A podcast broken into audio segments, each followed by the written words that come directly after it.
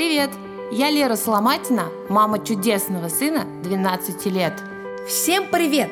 Меня зовут Антон Соломатин, и я как раз тот самый ребенок лучшей мамы на земле. Вместе мы делаем подкаст «Детотерапия», в котором открыто беседуем о самых сложных вопросах в нашей семье. И кажется, что обо многих вещах мы не сможем договориться без участия психолога. Но мы учимся отвечать на эти вопросы, доверять друг другу, делиться своими страхами и переживаниями. И мы делаем еще один шаг навстречу друг другу. В каждом выпуске мы с мамой находим решение и становимся еще немножко ближе, если такое еще возможно. Сегодня, мам, я хотел бы поговорить с тобой об обстоятельствах, которые в данный момент меня пугают. И я даже не знаю, как выбраться и как понять, что на самом деле все хорошо, если это можно сделать. Например, на футболе я все время играл на более маленьком поле. Когда вышел на большое, я понял, что у меня что-то не так. Я понял, что у меня все не получается, и начал из-за этого расстраиваться. И вот вчера мы с тобой об этом поговорили. Я думаю, благодаря этому разговору я смогу определиться в своей голове, что стоит бояться, а что не стоит. Хорошо, что ты обозначил эту тему.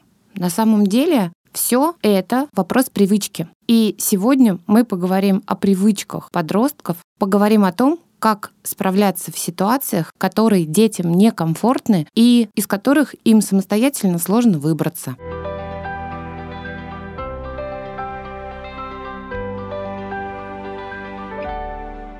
А конкретно о каких привычках мы поговорим? Каких-то психологических привычках или естественных, ну то есть вредных, например? Смотри, если мы говорим о привычках и привыкании, то чаще всего мы поднимаем под привычкой привычки действия и привычки ситуативные. Ну, например, ты что-то делаешь по привычке, а у тебя не получается, как в твоем примере с футболом ты привык играть на мини-поле. И когда ты вышел на большое поле, тебе стало некомфортно. И ты пришел и сказал, мам, мне страшно, у меня не получается. Это привычка действия. Есть ситуативные привычки, когда меняется сама ситуация. Предположим, ты живешь в маленькой двухкомнатной квартире, как у нас сейчас. И вдруг, волей обстоятельств, мы с тобой оказываемся в каком-нибудь огромном доме, где 36 комнат. Вот каковы твои впечатления, первые впечатления, будут тогда, когда ты оказываешься в каком-то незнакомом тебе большом пространстве, в незнакомом месте. Мне кажется, я просто сяду в одну комнату и буду там сидеть, в принципе, как и обычно, в маленькой квартире. Потому что 36 комнат, как их возможно обходить каждый день? Мне кажется, это займет не один, а целых два дня, чтобы обойти, там посидеть, здесь посидеть, там чаю попить, не знаю. Я думаю, что бы я просто сел вот так в одной комнате, которая больше похожа на мою, которая была, и сидел бы в ней. Мне кажется, что первым делом ты освоил бы кухню. Смешная шутка. Но зато в точку. Итак, давай обернем ситуацию наоборот. Представь, что ты сын олигарха и живешь в 36-комнатном доме. И вдруг кризис, коронавирус, бизнес у отца рушится, и ты оказываешься в маленькой двухкомнатной квартире. Какие эмоции сейчас? Если честно, если бы я оказался в такой ситуации, мне кажется, я чувствовал себя в приступе какой-то клаустрофобии. Как будто стены уже ближе к себе пододвигаются, потому что раньше было столько пространства, что если ты чувствовал какую-то неуютность, ты пошел бы в другую комнату, там посидел, потом пошел в другую. А в двухкомнатной квартире ты даже там и не походишь. Раз комната, два комната, и все. Ну вот, а ты в этой ситуации живешь. А теперь давай спроецируем ситуацию с домами и с комнатами на твою проблему с футболом. Представь, что ты из двухкомнатной квартиры переехал в 36-комнатный дом, и в футболе такая же ситуация, ты с маленького поля перешел на огромный стадион. Да, очень похожая ситуация, если честно. Я только сейчас э, увидел какие-то схожести в этих двух ситуациях. Но на самом деле, да, это так. Ведь на маленьком поле ты отдаешь пасы более короткие, бежать тебе не бывает не так далеко. На большом поле ты пасы должен лупить большие, бегать много, так же, как и с квартирами. В двухкомнатной квартире не разгуляешься, в отличие от 36-комнатной. Представь, да, что ты попал вот в это большое пространство. Сейчас, в настоящий момент, ты находишься в состоянии страха, что у тебя не получается. Ты пасуешь игроку по привычке с определенной привычной силой, но при этом мяч до игрока не долетает. Что ты думаешь в этот момент? что ты играешь неправильно. Я так думаю, потому что я могу отдать сильно, но почему-то я этого не делаю. И вот у меня в голове создается такое впечатление, что я этого просто не умею и не могу. И что ты испытываешь в этот момент? Ну вот конкретно в этот момент я не испытываю такой прям э, грусти и злости на себя. Это проявляется потом, потому что в игре я все-таки настроен на саму игру, я сконцентрирован. А вот после игры я уже думаю, почему так происходит? Ведь когда-то, э, ключевое слово когда-то, когда я играл на маленьком поле, я отдавал полосы хорошо. А вот сейчас, выйдя на гигантское поле, я не могу даже обычного паса отдать. Ты расстроился, ты себя поругал, подумал над тем, почему я не могу. И что дальше?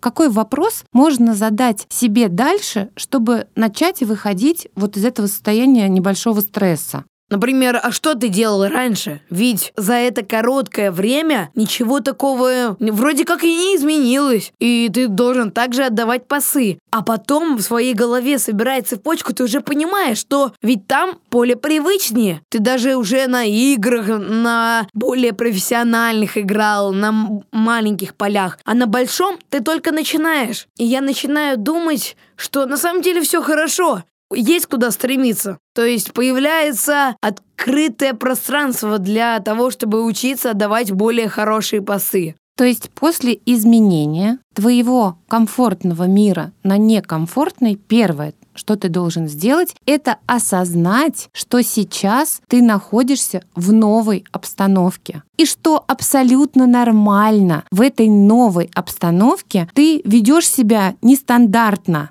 ты начинаешь переживать из-за действий, которые ты прекрасно делал раньше. Следующий шаг какой? А, ну, я думаю, что нужно понять, как сделать пас лучше, сильнее. Ведь раньше все было хорошо, потому что там поле было меньше, я давал в умеренную силу. А здесь надо приложить больше усилия, чтобы мяч дошел до твоего а, сотоварища. Все правильно.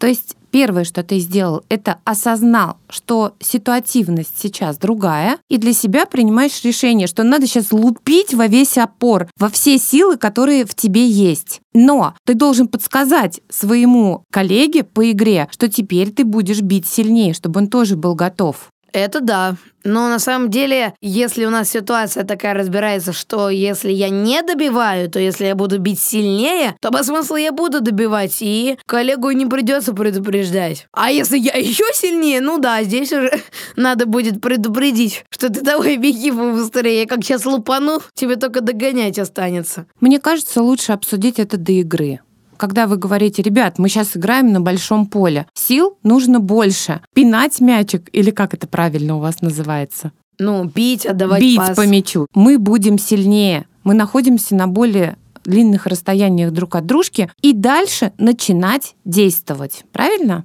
Да, это именно так, но на самом деле я пытаюсь ребят до игры подтолкнуть. Но что-то вот они как-то неохотно хотят поговорить об этом, и, в принципе, я тоже начинаю об этом забывать, хоть я и понимаю, что об этом забывать не стоит. Надо всегда поговорить об игре, чтобы все были настроены. Вот так собрать всех и сказать, ребят, давайте поговорим. Это может быть недолгий разговор. Не Тебе просто нужно обойтись одним предложением. Ребят, мы играем на большом поле, поэтому играем в полную мощь, в полную силу, бьем по мячу изо всей мочи и играем на стороне соперника. Да, это именно так. Можно сказать так и, в принципе, даже никого не собирать, а просто вот так сказать «послушайте». И они сразу такие «оп», обернулись, и ты все им высказал. У них сразу дух поднимается. То есть, когда нам нужно перейти из комфортной в некомфортную ситуацию, первое, что нужно сделать, это не расстраиваться, не думать внутри себя, не переживать о том, что у тебя стало не получаться. Это нормально. Все в порядке. Что мы делаем? У нас не получается в новой ситуации играть хорошо. Мы осознаем, что мы находимся в этой новой ситуации мы принимаем этот факт. И дальше обдумываем наши действия на текущий момент, думаем, что мы можем сделать лучше и правильнее, обсуждаем это с коллегами по команде и просто притворяем в жизнь. Да, именно так. Ведь если ты начнешь волноваться, это ничем тебе не поможет. Надо собраться и подумать, все-таки в чем я ошибаюсь. Ведь это и не мяч квадратный, и не ветер сильный. Да, ты привыкал сначала играть на маленьком поле, теперь необходимо привыкнуть играть на большом. И это не проблема. Это вопрос времени. Такое же бывает, например, даже с переходом в другую школу. Когда ты приходишь и понимаешь, что здесь совсем все другое. Однако здесь она не становится больше школы. Она становится для тебя как больше духовно больше, так сказать, по-моему. У тебя появляются новые товарищи, друзья. Э, ты, возможно, получишь новые знания, а скорее всего точно получишь. Приобретешь важный жизненный опыт. Вот эти привычки, они обычно изменяются всегда в лучшую сторону. Их бояться не стоит. Молодец. Хороший пример ситуативных привычек перемена школы. Хотя вчера я разговаривала с одним писателем, рассказала ему историю о переводе тебя в гимназию, и он высказал свое мнение, которое меня поразило. Он сказал, что твою привычку быть отличником, быть первым, быть во главе всего нельзя убивать, переводя тебя в другую, более сильную школу. Это его мнение, и я прислушалась потому что он привел факты, из нескольких ситуаций, которые происходили в жизни его, в жизни его родственников, и они здорово посеяли во мне сомнение, что нам нужна другая школа. Что ты об этом думаешь? На самом деле, после вот такой твоей фразы я тоже призадумался, но я думаю, что что-то надо новое попробовать. Это качество, которое у меня есть, оно есть, оно не очень хорошее. Есть качество лидера, оно другое, а есть просто типа что-то звездной болезни как я это понимаю. И надо это преодолеть. И даже если я в этой гимназии буду каким-нибудь троечником, это же не значит, что я не получу новые знания. А если я пойму, что в той школе я получал больше знаний, знаний. Ну это вообще тогда хорошо. Вернусь к друзьям. Просто попробовать стоит. Это не лишнее. Я не ожидала, что ты окажешься таким смелым и сам захочешь перевода в другую школу. Хорошо, мы это обсудим. Вот сейчас мы с тобой поняли, что есть ситуативные привычки, даже привыкание к месту действия, к конкретной ситуации, где мы ведем себя ну, каким-то понятным нам образом. Попадая в другую ситуацию, в более непривычную или совсем в непривычную, мы ведем себя иначе, и это вызывает у нас чувство дискомфорта и расстройства. Есть еще привычки действия. Некоторые привычки действия рождаются с самого детства. Знаешь ли ты какие-то привычки из этого списка? Не могла бы ли ты пояснить, что в принципе обозначает действие в этом контексте? Действие — это когда мы что-то делаем. Мы привыкаем что-то делать. Вот с самого раннего детства нам родители прививают определенные действия. Но я думаю, сюда можно отнести спортивные секции, просто занятия дополнительные, потому что иногда, когда уже нет шансов позаниматься своим делом, которым ты занимался раньше, каким-то своим хобби, и приходится заниматься другим, надо попробовать. Оно может оказаться тоже неплохим. Я думаю, его можно отнести сюда. Давай поясню. Привычки действия, прививаемые с самого детства, это в основном привычки гигиены. А. Это чистка зубов, принятие душа, какие-то постоянно повторяющиеся элементы, которые мы во взрослом возрасте делаем уже неосознанно. Это вот привычки действия, которые нам э, прививают с самого детства. Есть привычки действия, которые появляются с моментами нашего развития. Нашего взросления. Наверное, сюда вот можно отнести как раз то, что я сказал, да? Как раз это и есть занятие спортом. Я даже на своем примере могу сказать, вот я месяц почти занимаюсь, и у меня какие-то биологические часы по вторникам и четвергам включаются рано утром. Мне нужно идти на занятия. У меня есть чувство ответственности, долга и даже какая-то физическая потребность пораньше встать, собраться и пойти на занятия. К таким привычкам можно отнести уроки, которые вы начинаете делать с возраста 7 лет, с первого класса. То есть ты приходишь из школы, у тебя есть привычка действия, ты обедаешь, садишься за уроки. Да, есть такая привычка. Она тоже можно ее назвать, так сказать, биологической, что ты приходишь и понимаешь, в любом случае, ты вспоминаешь про уроки, ну, кто-то их делает, кто-то нет. Ну, пока мы говорим не об этой теме. Ну да, я думаю, отнести это, безусловно, можно. А теперь представь, что у тебя есть нарушение в привычках действия, когда у тебя нет возможности почистить зубы. Как ты себя чувствуешь? Если честно, отвратительно, потому что ты прям чувствуешь вот эту неприятность, как будто даже начинают люди чувствовать вот эту неприязнь. Если у тебя нет возможности помыться, то ты чувствуешь себя некомфортно. Если у тебя нет возможности сделать уроки, то ты чувствуешь себя комфортно. Ой, некомфортно.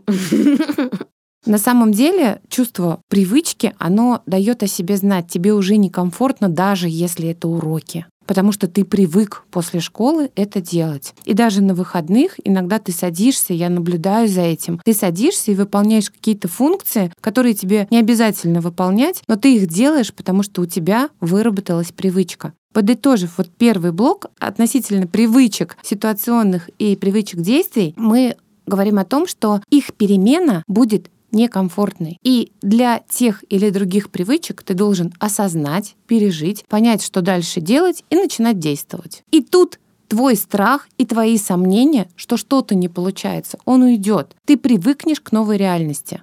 Да, я думаю, страх это что-то такое, что быстро может измениться, если постараться. То есть, если не то, что даже не заставить себя, а попросить себя и начать выполнять какие-то действия, предпринимать какие-то меры, чтобы страх, вот эта боязнь искоренилась. И ты будешь чувствовать себя вообще хорошо везде.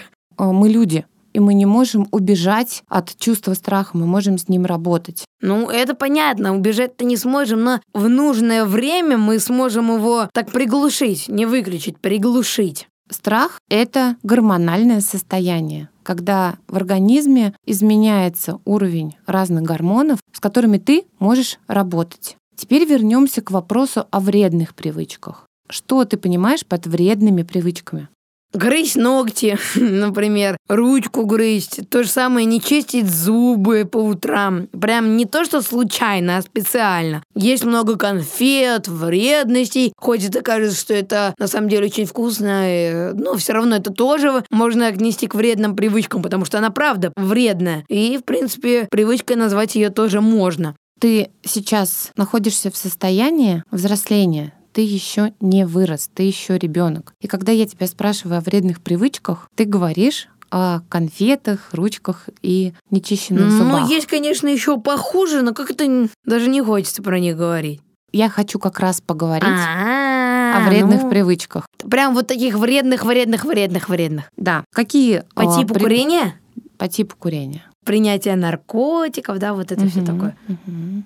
Если честно, я ко всему этому настолько отрицательно отношусь. Я даже не знаю, что об этом можно сказать. Ну, давай тогда скажу я. Давай, объясни мне, помоги. К вредным привычкам относятся наркомания, алкоголизм, табакокурение и другие зависимости. Мы привыкли называть эти, ну вот понятия вредными привычками. Для меня это не привычка, для меня это больше зависимость. Причем вот врачи спорят, психологическая зависимость, физическая зависимость. Лично я предполагаю, что это зависимость физическая. Почему? Потому что все эти вредные вещества настраивают организм таким образом, что наш организм начинает выделять гормон дофамин. Это искусственный, ну, точнее, гормон дофамин выделяется организмом в те минуты радости, счастья, когда мы слушаем нашу любимую музыку. Этот гормон э, называется гормоном удовольствия. И бывает такое, что ты с помощью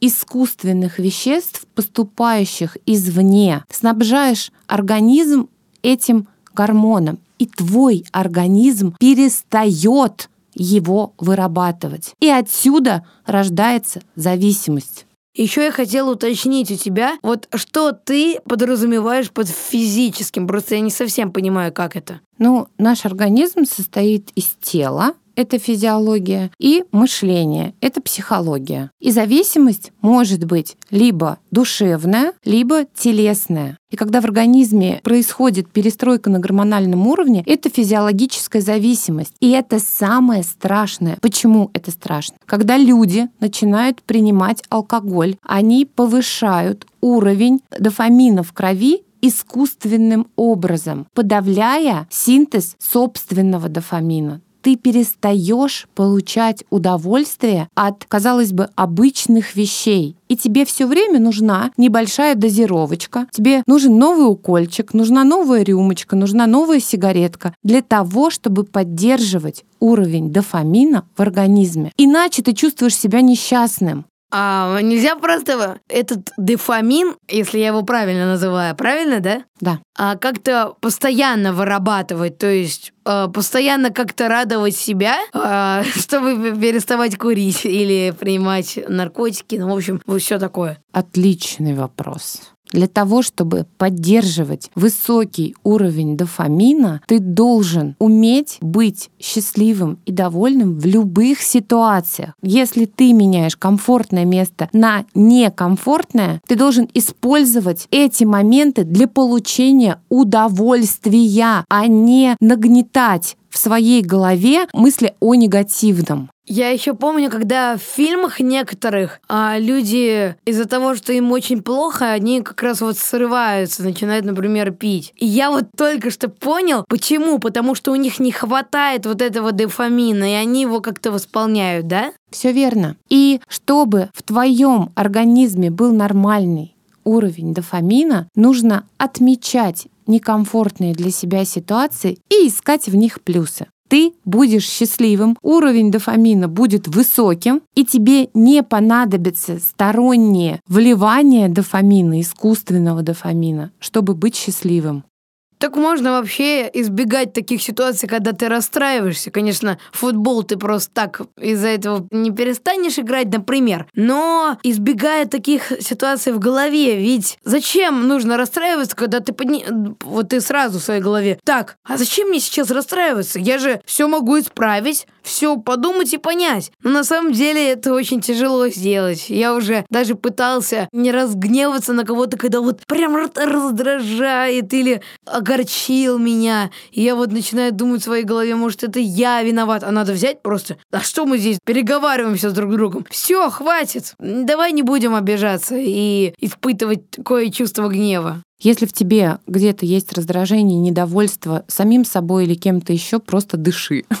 Просто... И считай предметы одного цвета. И считай предметы одного цвета, которые есть в округе, чтобы немного успокоиться и потом уже принимать решения. Итак, если мы говорим о привычках, то есть так называемые вредные привычки, которые мы договорились называть зависимостями. Это искусственный поставщик дофамина, который твой организм, который убивает твой личный дофамин, и тебе постоянно нужен приток этих веществ в организм, чтобы вывести себя на определенный уровень. Если объяснить детям, как это работает, то вряд ли они захотят брать первую сигарету. Уже с первой сигареты начинается привыкание к уровню дофамина с первой рюмки, с первой сигареты. Тем ну, более уж от И поэтому человек начинает э, таким вот в состоянии, если честно, какого-то ленивца, вот так, вот так вот находиться, как будто в каком-то другом мире находится, вот. И у него не хватает вот этого как раз настоящего, не искусственного дофамина, А вот смотри, вот такой вот вопрос прямо вот сейчас в голове возник, срочно надо задать. А с чего человек начинает курить, если у него вот, ну, например, курить? Если у него вроде дофамина-то и хватает, или он начинает а, настоящего дофамина, или он начинает вот заниматься таким неприятным делом, только когда у него настоящего дофамина не хватает, да? Так получается? Нет. Он начинает курить из интереса. Если с ним не поговорить о вреде курения и о том, что происходит на самом деле с его организмом в момент выкуривания первой сигареты, он и не будет знать, как это работает. И выкурив первую сигарету, убив личный внутренний дофамин, он потом закуривает вторую, третью, думая, что он получает удовольствие. Но в реальности он просто подтягивает свое состояние до своего нормального образа жизни. И бросить зависимость перестать быть зависимым крайне трудно. Ну да, потому что, возможно, точнее точно, это продлевается надолго, и уже как-то начать вырабатывать свой настоящий дофамин не хочется. А может, это даже как-то с ленью связано. А может, человек просто не знает, что так можно. Надо провести какой-то эксперимент социальный. Взять человека и начать его постоянно как-то неожиданно развлекать. Вдруг он, правда, а, начнет меньше или вообще перестанет а, с такими вредными привычками баловаться. Можно провести такой эксперимент. Э, каждый взрослый курильщик проводит такие эксперименты. И если взрослый человек не находит для себя замену. Причем эта замена должна быть в сотни тысяч раз интереснее, чем эта зависимость от алкоголя или от сигарет. Если этой зависимости нет, то человек снова начинает курить или пить. Помнишь, мы с тобой смотрели вот фильм, вот, в общем, про кота Боба и его хозяина. Тоже такого же наркомана человека, который уже несколько раз попадал в больницу, он не был никому нужен. И однажды он встретил кота, который как раз ему помог вылечиться. Мне кажется, очень похоже на ситуацию, ведь он нашел нужную для него поддержку. Он всегда носил этого кота с собой, и он был для него как настоящим другом. На самом деле, ты же понимаешь, что кот был просто причиной, чтобы человек вышел из вот этого наркотического состояния. Он же тоже в коте не просто так увидел говорящего кота или кота, который делает волшебство. Ну, он не видел в нем волшебство вроде. Но ну, он просто, просто... Кот совершал чудеса, когда парень был с котом и играл на гитаре, вокруг mm. него собирались толпы людей, давали ему деньги. А, да, он еще тогда говорил как раз а, вот этот парень. О, ничего себе, ты настоящий волшебник, вот сколько денег мы насобирали сегодня. Вот, именно так это и работает. Если человек в каком-то увлечении или в каком-то деле находит феноменальный интерес, он может попытаться компенсировать искусственный дофамин своим личным дофамином, который вырабатывается в организме. Теперь мы подытожим. Расскажи, если ты оказываешься в некомфортной для себя ситуации, ты начинаешь ругать себя? Нет, я должен собраться с мыслями и потом сказать, все бывает, надо просто готовиться к этому. А когда этот случай произойдет, надо вот так сказать, да ладно, я все исправлю, я все могу, все у меня получится. И начать искать вот эту точку, которая не совпадает. Ну вот, например, как а, с футбольным полем. Например, тренировать силу паса. Если ты будешь расстраиваться, ты занимаешь то время, когда ты можешь оттренировать свою силу паса. И уже не думать об этом. Ты оттренировал, ты принял решение, что будешь тренировать, начал тренироваться, и что ты делаешь дальше? Исправляю свою, так сказать, ошибку, но это нельзя назвать ошибкой, это жизненное обучение твое это переход из состояния детства в состояние взрослости. Когда ты сам анализируешь, принимаешь решения и начинаешь действовать, это говорит о том, что ты становишься взрослым. Именно так, да. И еще один вопрос. Что ты думаешь о зависимостях? Ну, как я сегодня понял, зависимости бывают разные. На самом деле, чтобы не захотеть принимать вот эти все препараты, надо стараться жить счастливее, находить какие-то альтернативы. И если вот у тебя какой-то интерес появляется, попробовать, надо вспомнить вот этот наш разговор с тобой, подкаст этот, и понять, что вот этот искусственный дофамин тебе не нужен. Тебе нужен настоящий дофамин. Радость, счастье, которое приносится не из вредных привычек, не из сигарет, не из наркотиков, не из алкоголя, а из твоей обычной, веселой и счастливой жизни.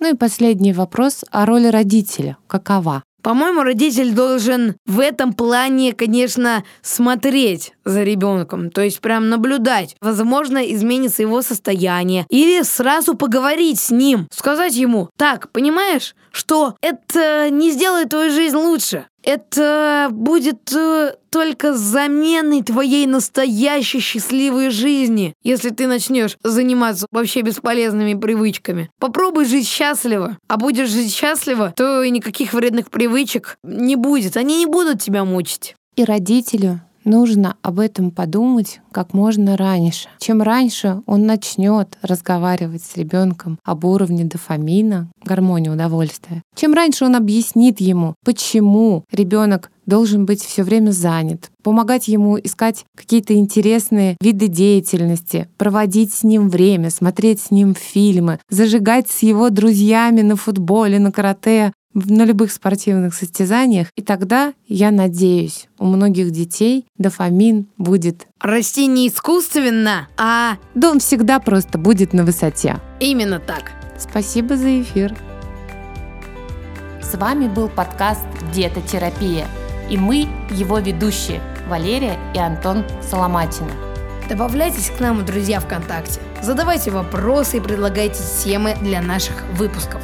Благодарим за запись эпизода студию SoundHit и лично Константина Шевченко.